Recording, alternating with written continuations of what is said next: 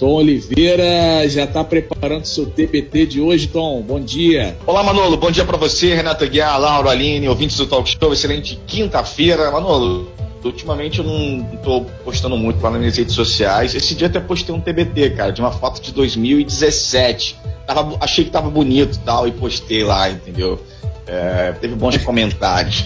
Ali, aliás, ontem, aliás, ontem você me mandou uma foto, me, o, o Renato é. Tom falou: Ah, eu tenho uma credencial aqui já para ir lá no aeroporto. Inclusive, hoje tem o primeiro voo né, da Azul Conecta entre São Paulo e o Rio. Tom falou que vai dar um pulinho lá depois para ver se faz uma imagem do avião.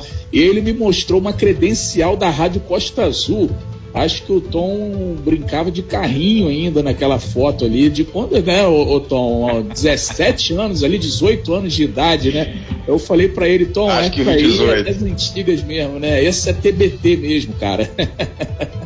Pois é, e tá válido ainda, né, cara? Isso que é legal. Bom, não tem, não tem data, tá válido. Bom, Manolo, é, a gente teve lá em Brasília, logo após a Câmara dos Deputados aprovar o texto base da Lei de Diretrizes Orçamentárias, a famosa LDO, para o ano que vem, votação rápida e simbólica, sem registro de votos no painel eletrônico. Quando os caras querem votar lá, é rápido, né? Rápido, simbólico, as coisas acontecem. A proposta foi aprovada no Senado e agora segue para a sanção presidencial. A Lei de Diretrizes Orçamentárias define as metas e prioridades do governo para o ano seguinte, orienta a elaboração da lei orçamentária anual e fixa limites para os orçamentos dos poderes legislativo e judiciário e do Ministério Público. Aí na proposta consta a correção do salário mínimo para R$ 1.088 a partir de janeiro. Atualmente, você sabe quanto custa o salário mínimo? É 1.045. Então, a partir de janeiro, é, na proposta de correção é, do salário mínimo, de 1.045 para 1.088 reais. Foi feita apenas a correção com base na, previ na previsão da inflação acumulada do ano, de acordo com o Índice Nacional de Preços ao Consumidor, o INPC.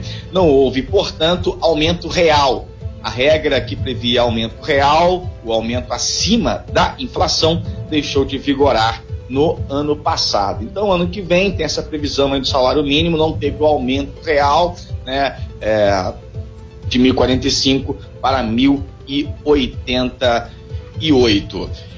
Lá em Brasília também, no Supremo Tribunal Federal, pessoal, está é, tá tendo uma, uma audiência, uma votação lá no, no, no plenário do Supremo, que interessa muito a população, porque eu acho que é o grande é, assunto do momento no país, né? E aí o, o, ministro do Supremo Tribunal Federal, Ricardo Lewandowski, deu aval é, para que os governos locais possam estabelecer medidas para a vacinação compulsória da população contra a Covid-19. O que, que é isso? Para o ministro, a União, os estados, o Distrito Federal e os municípios podem estabelecer medidas legais pela obrigatoriedade mas não podem determinar a vacinação forçada, ou seja, ninguém poderá ser coagido pelo Estado a ser imunizado.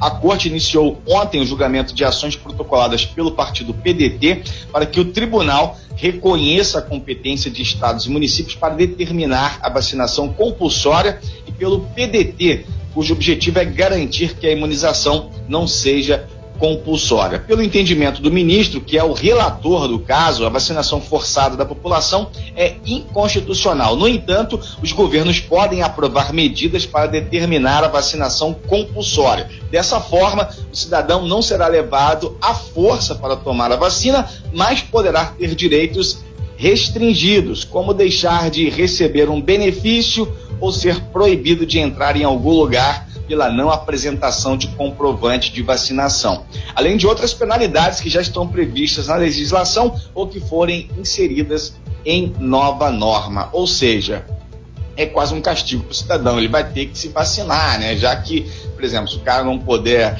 é, receber lá o benefício dele, o pessoal que recebe Bolsa Família, ele praticamente vai ser obrigado a tomar a vacina. Esse é o entendimento do Ricardo Lewandowski, que é o o relator né, dessa ação do Supremo Tribunal Federal. Faltam ainda, é, depois do voto dele ontem, a votação, a sessão foi suspensa será retomada nessa quinta-feira. Faltam 10 ministros ainda votarem. Vamos saber como é que vai ser o final dessa votação, se eles vão seguir o voto do relator Ricardo Lewandowski ou não. É isso então, pessoal.